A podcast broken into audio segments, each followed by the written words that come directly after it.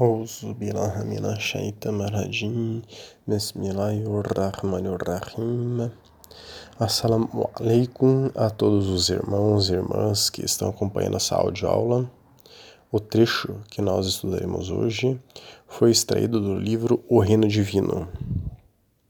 Shernazin diz: Cada ação pode ser feita com amor isso é mais amável para o seu Senhor, Alá Todo-Poderoso? Nós temos diversas aulas sobre o amor, sobre as mais diferentes perspectivas. No entanto, perdemos isso hoje em dia. Estamos tentando fazer tudo por hábito, mas sem pedir esse amor como robôs fazendo tudo, não estamos aproveitando. Temos estudos que tratam sobre a mecanicidade. Este e todos os estudos que nós mencionarmos, é, é possível que quem tiver interesse nos peça. Vocês são muçulmanos, são crentes. Você deve acreditar no Senhor e amá-lo. Nós temos um estudo que trata sobre como aumentar o amor por Allah subhanahu wa ta'ala. Deus glorioso exaltado. Tudo o que você está apresentando à sua divina presença deve ser com amor. Isso é importante.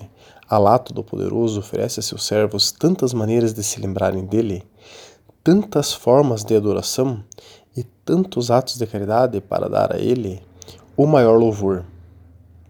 Então, lembrar-se de Allah subhanahu ta'ala é zikr.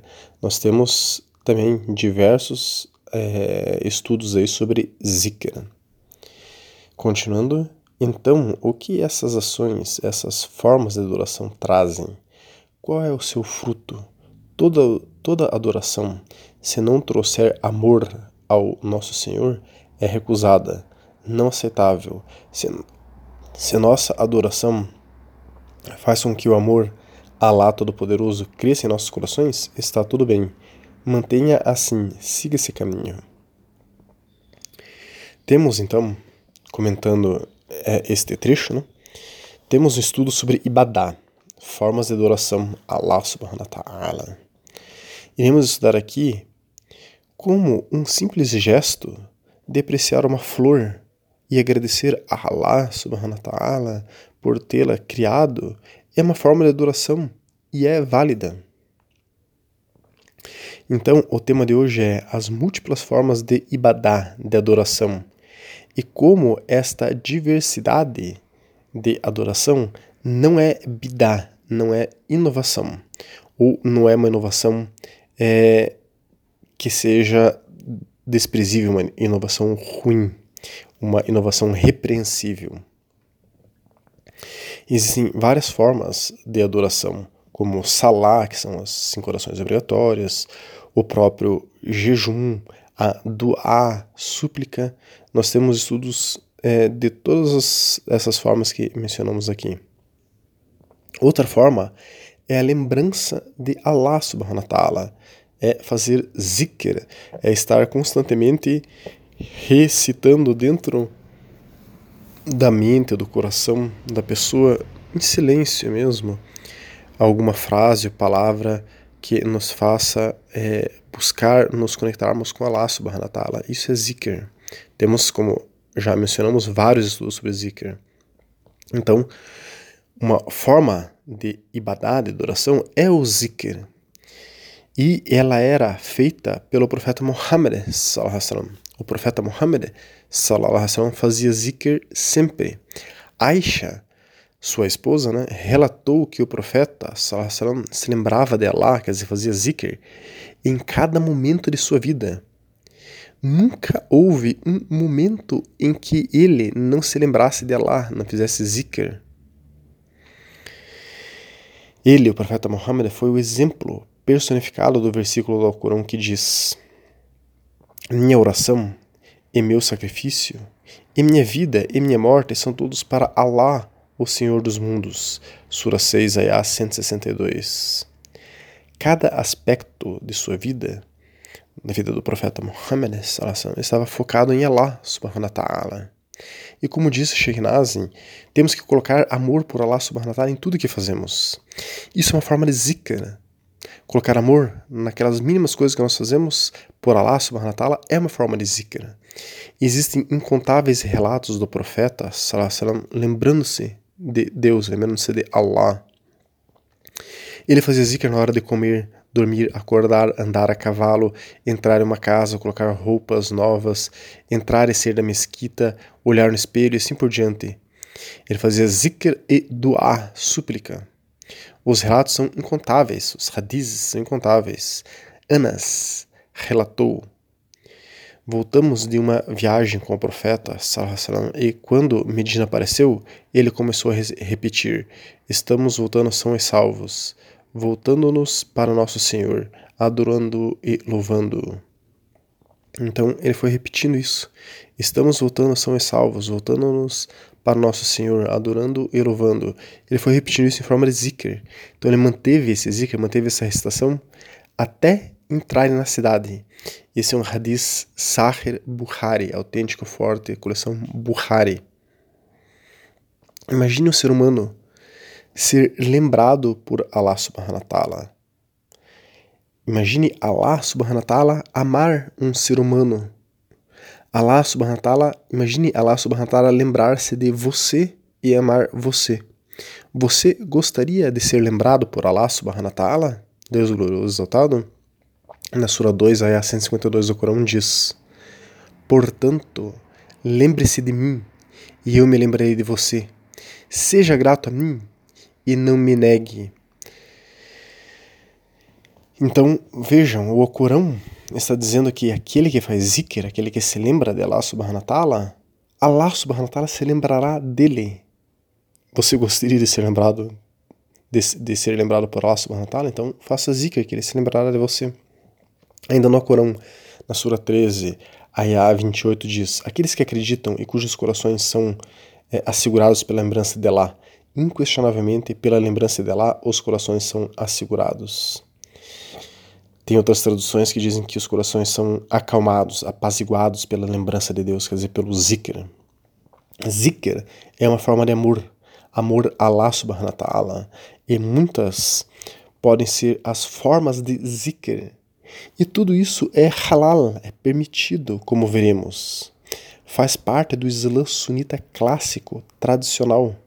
No Alcorão, na Sura 7, ayah 205, diz: Lembre-se de seu Senhor dentro de si com humildade e temor, sem ser aparente na fala, de manhã e à noite, e não esteja entre os desatentos.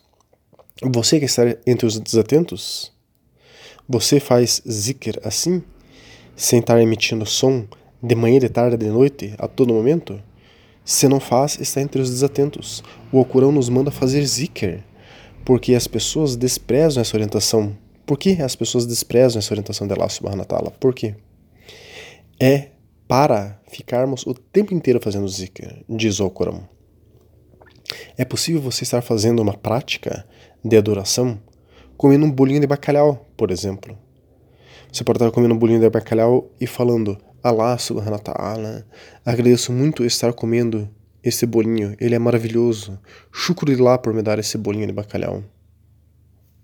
Tudo pode ser uma forma de ibadá, de adoração. Tudo que fizermos por ele, por Allah subhanahu wa tudo que colocarmos amor por ele enquanto fazemos, é uma forma de adoração. Vemos em sites salafis que ibadá, práticas de adoração, eles dizem é só aquilo é, que está pré-definido como adoração. Então, será que foi pré-definido é, na mente, na Sharia, na lei islâmica dos salafis sahabis, que comer bolinho de bacalhau agradecendo a Allah subhanahu wa ta'ala é ibadá, é adoração? Não, não está previsto isso lá na Sharia, é, na lei islâmica dos salafis sahabis. É impossível prever todas as formas de adorar Allah subhanahu wa ta'ala para aquele que faz tudo por amor a ele, cada detalhe será uma prática de adoração. Então o Salaf fala sobre isso. Se não está dentro do que é pré-definido, é bidá. E, primeiro, é, fala o Salaf, né? Se você está cometendo bidá, isto é uma inovação e toda a inovação te levará ao inferno. Essa é uma frase, é a mais comum de se encontrar em sites salafis arabes. Né? Toda inovação, é, tudo que é novo é uma inovação e toda inovação te leva ao inferno. Nós temos um estudo específico, aliás, dois até, sobre o que é bidá, o que é inovação. Agora, por que, que os salafis não falam primeiro que tipo de bidá seria a que vai para o inferno? Que tipo de inovação levaria uma pessoa para o inferno? Você sabia que existem tipos de bidá? Não sabia. Né? Provavelmente, nos estudos anteriores, nós temos é, detalhadamente os tipos de bidá. Há um tipo de bidá que leva a pessoa ao inferno. Mas essa fala, se não está dentro do que está pré-definido, é bidá? Não é assim. Ou pelo menos não é nesse sentido de uma bidá ruim, repreensível. Essa fala dos salafis e wahhabis é uma grande falácia, uma grande mentira que está destruindo o Islã e de fato isso é uma bidá repreensível, é uma inovação repreensível. No Alcorão diz: Verdadeiramente vós e o que adorais, além dela, sois o combustível do inferno. Sura 21, 98. Então o Corão é claro, dizendo que aquele que adorar algo ou alguém além de Allah subhanahu wa ta'ala irá para o inferno. Não há ênfase em ir para o inferno em lugar nenhum na Sunna no Corão em como você está adorando Allah subhanahu wa ta'ala. O Alcorão, ou o profeta Muhammad, diz assim: Se você estiver adorando Allah subhanahu wa ta'ala enquanto você está comendo um bolinho de bacalhau e agradecendo ele enquanto você está comendo esse bolinho de bacalhau, se você estiver fazendo isso, isso é uma inovação e você vai para o inferno. Não diz nada no Alcorão na Sunna de que se você adorar Allah subhanahu wa ta'ala de determinada maneira, isso te levará ao inferno. Não existe isso. Sheikh Nur Keller, que estudou de maneira prolongada ciências islâmicas com estudiosos proeminentes na Síria e na Jordânia, e foi autorizado como Sheikh em 1996, Atualmente ele mora em Amman, na Jordânia. Ele é tradutor de vários livros islâmicos e um especialista em lei islâmica, fiqh, jurisprudência. Ele diz o seguinte: Há um grande número de hadizes, a maioria deles nas coleções rigorosamente autenticadas, Sahir, né, autêntico forte, mostrando que muitos dos companheiros proféticos iniciaram novos atos, formas de inovação, zikr, súplicas, doar e assim por diante, que o profeta salam, nunca tinha feito ou ordenado que fosse feito anteriormente. Escuta, então, o que está sendo dito é que os Sahaba, os companheiros do profeta Muhammad, eles fizeram bidá, e isso era comum. Então, continuando a fala desse sheikh, pelo contrário, os companheiros é, fizeram né, essas inovações por causa de sua inferência e convicção de que tais atos eram do bem, que o Islã e o profeta Muhammad estavam de acordo e, em termos gerais, pediram o mesmo, de acordo com a palavra de Allah Altíssimo na Sura Al-Hajj, que diz: E fazei o bem, para que porventura tenhais êxito. Sura 22 é a 77. E o hadith do profeta, salam, que diz: Prestem atenção nesse hadith aquele que inaugura uma boa suna no Islã ganha a recompensa por ela e por todos que realizem depois dele, sem diminuir minimamente suas próprias recompensas. Então vejam esse hadith do profeta Muhammad, que é um hadith. Eu vou, eu, vou, esse aqui, o, esse shir, ele reproduziu só uma parte desse hadith. Eu vou reproduzir esse hadith na íntegra aqui, para que os irmãos e irmãs vejam ele na íntegra. Então o profeta Muhammad Sassan disse: Aquele que introduziu uma boa prática no Islã, que foi seguida depois dele por outras pessoas, ele teria a garantia da recompensa com aquele que a seguiu, sem que sua recompensa fosse diminuída em nenhum aspecto. E aquele que introduziu alguma prática maligna no Islã, que foi seguida posteriormente por outros, ele seria obrigado a suportar o fardo como aqueles que seguiram essa prática maligna, sem ser diminuído em nenhum aspecto o seu fardo. Esse é um hadith Sahih Muslim número 1017. Então, o que nós estamos explicando aqui é que existem inovações no Islã benéficas que o profeta Muhammad falou nesse hadith Sahih, autêntico forte muslim, número 1017, qualquer um pode pesquisar, só colocar no Google, hadith Sahih muslim 1017, o profeta Muhammad está dizendo que será recompensado aquele que criar uma boa prática no Islã e que essa boa prática seja seguida por outros. E será castigado aquele que é, inovar uma má prática no Islã e for seguido por outros. Então é uma falácia o que os salafis e rabis falam. Cuidado com é, o, o, o, os salafis falam, né? Cuidado com os assuntos recém-começados, pois cada assunto recém-começado é inovação. E cada inovação é, irá te levar ao inferno. Isso é uma falácia, isso é uma mentira. Isso é uma inovação. Eles estão mentindo sobre o Islã. Esse hadith que nós vimos, Sahih Muslim 1017, se refere a coisas diferentes que o profeta Muhammad fez e que são coisas ruins, mas essas coisas ruins e más levarão a pessoa ao inferno. Por que, que os alafis e não explicam isso? Adorar a Allah subhanahu wa ta'ala enquanto você come um bolinho de bacalhau é mal?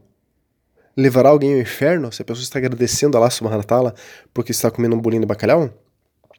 Ou adorar Allah subhanahu wa ta'ala enquanto você vê uma flor. Essa flor é linda. Allah subhanahu wa ta'ala, shukra por ter me colocado essa flor diante de mim. Allah subhanahu wa ta'ala, shukra por ter colocado essa flor diante de mim. Allah subhanahu wa ta'ala, shukra por ter colocado essa flor diante de mim. Eu estou inventando um zikr agora aqui. Esse zikr é mal? Me, me levará para o inferno? Porque eu estou falando isso? Isso não tem sentido. É, existe um livro chamado A Falácia da Inovação, em PDF. Nós compartilharemos esse livro aqui abaixo, inshallah. Num artigo, né, esse Sheikh Nur Keller está explicando isso. Ele diz o seguinte: muitos dos companheiros proféticos realizaram vários atos através de seu próprio raciocínio pessoal, que se chama istihad, né, raciocínio é, derivando do Corão e da Sunna. Nós temos é, um estudo que trata sobre isso. Então, muitos companheiros proféticos, muitos sahabas, é, realizaram vários atos através do seu próprio raciocínio e que a Sunna e o caminho do profeta Muhammad foi tanto para aceitar aqueles atos novos de adoração e boas obras conforme com o que a sagrada lei tinha estabelecido e não em conflito com ela, e para rejeitar aqueles que eram de outra forma. Esta foi a Sunnah. Esse é o caminho, é o caminho do profeta Muhammad. Então, o caminho do profeta Muhammad, a Sunnah do profeta Muhammad, é aceitar as boas coisas colocadas no Islã que é, trazem o bem às pessoas. E esse Sheikh fala adiante. No hadizes, Buhari e Sahih Muslim relatam que Rifa ibn Rafi disse: Quando estávamos orando atrás do profeta, sallam, ele levantou a cabeça é, e curvou-se e disse: Alá ouve quem o louva. Um homem atrás dele disse: Nosso Senhor, vosso é o louvor abundantemente, salutar e abençoado seja esse louvor.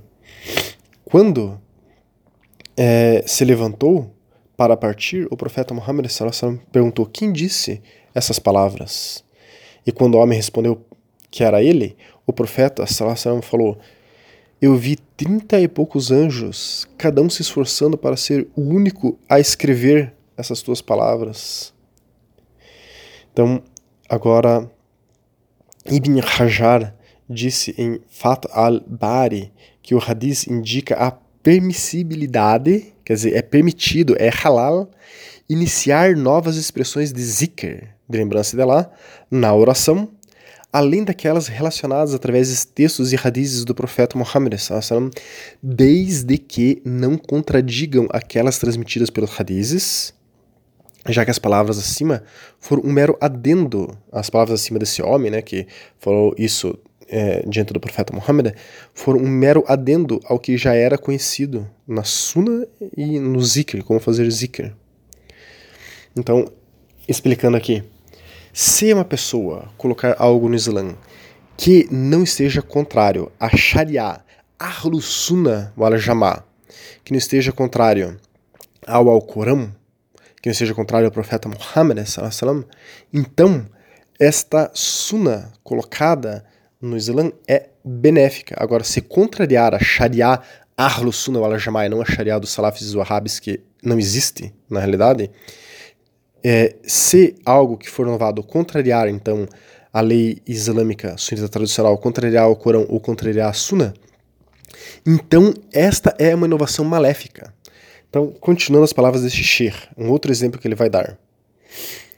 Ele fala, Buhari, Buhari relata que Aisha é, disse que o profeta Muhammad enviou um homem à frente de uma expedição militar que esse homem recitou o Alcorão para seus companheiros, terminando cada recitação do Alcorão, de cada sura, recitando Ikhlas, a sura 112 do Alcorão. Quando eles voltaram, mencionaram isso ao profeta, salam, e o profeta salam, disse, perguntem-lhe por que ele fez isso. E quando lhe perguntaram ao homem, né, por que ele tinha feito isso, de colocar uma Ikhlas, depois de cada recitação do Alcorão, o homem respondeu, porque esta sura, Ikhlas, né, descreve o Todo Misericordioso e eu adoro recitá-la. O profeta, Salah disse: Digam-lhe que Allah o ama. Apesar disso, não sabemos de nenhum estudioso. Então, vejam, isso foi uma coisa que o profeta Salah disse. E esse Shir né, está trazendo aqui para nós. Não sabemos de nenhum, esse Shir diz, né, não sabemos de nenhum estudioso que considere recomendável fazer isso o que está exposto acima, de que é para uma pessoa recitar uma sura do Corão e depois uma Ikhlas, uma sura, uma sura do Corão e depois a sura Ikhlas. Nenhum estudioso diz que isso foi feito pelo profeta Muhammad sallallahu alaihi Agora, é, embora nenhum estudioso fale que isso foi feito, há uma confirmação do profeta Muhammad sallallahu é, que fala que ele é, aceitava que isso fosse feito. Então, continuando aqui as palavras dele, esta é a suna a respeito de sua aceitação de várias formas de obediência e atos de adoração. E mostra que ele, o profeta Muhammad, não considerava uma inovação repreensível, uma bidá ruim, uma bidá repreensível, como fazem os fanáticos que se aliam uns aos outros para serem os primeiros a marcar atos como inovação e má orientação.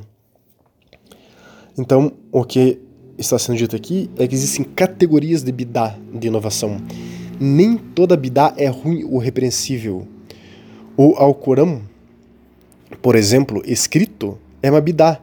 Sabia que se você estiver lendo o Alcorão escrito, você está cometendo uma inovação? Sim, aquele que lê o Alcorão está inovando no Islã. Então, quem lê o Alcorão está cometendo uma bidá. Você acha então que por você estar, estar lendo o Alcorão você vai para o inferno? Isso é um absurdo. O Alcorão escrito não existia na época do profeta Muhammad. Todo mundo que leu o Alcorão está cometendo uma inovação. Então todo mundo que está lendo o Alcorão vai para o inferno. Não tem sentido esse raciocínio passado pelos salafis wahhabis. Perdão. Continuando a fala desse Sheikh, ele diz: Esta é a suna do profeta Muhammad, esse é o caminho. E é o mais claro que pode ser.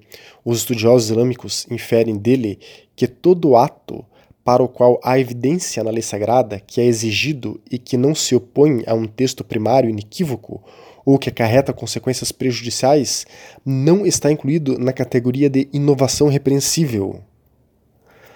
Bidá repreensível, mas é da Sunna, mesmo que deva existir algo cujo desempenho seja superior a ele. Quer dizer, mesmo que a pessoa invente algo, um zikr, como a gente acabou de recitar, Allah subhanahu wa ta'ala, shukran por ter me colocado essa flor diante de mim, Allah subhanahu wa ta'ala. Existem é, outras formas de adoração que o profeta sallallahu falou que são superiores a essa, mas isso não faz com que essa seja haram, proibida.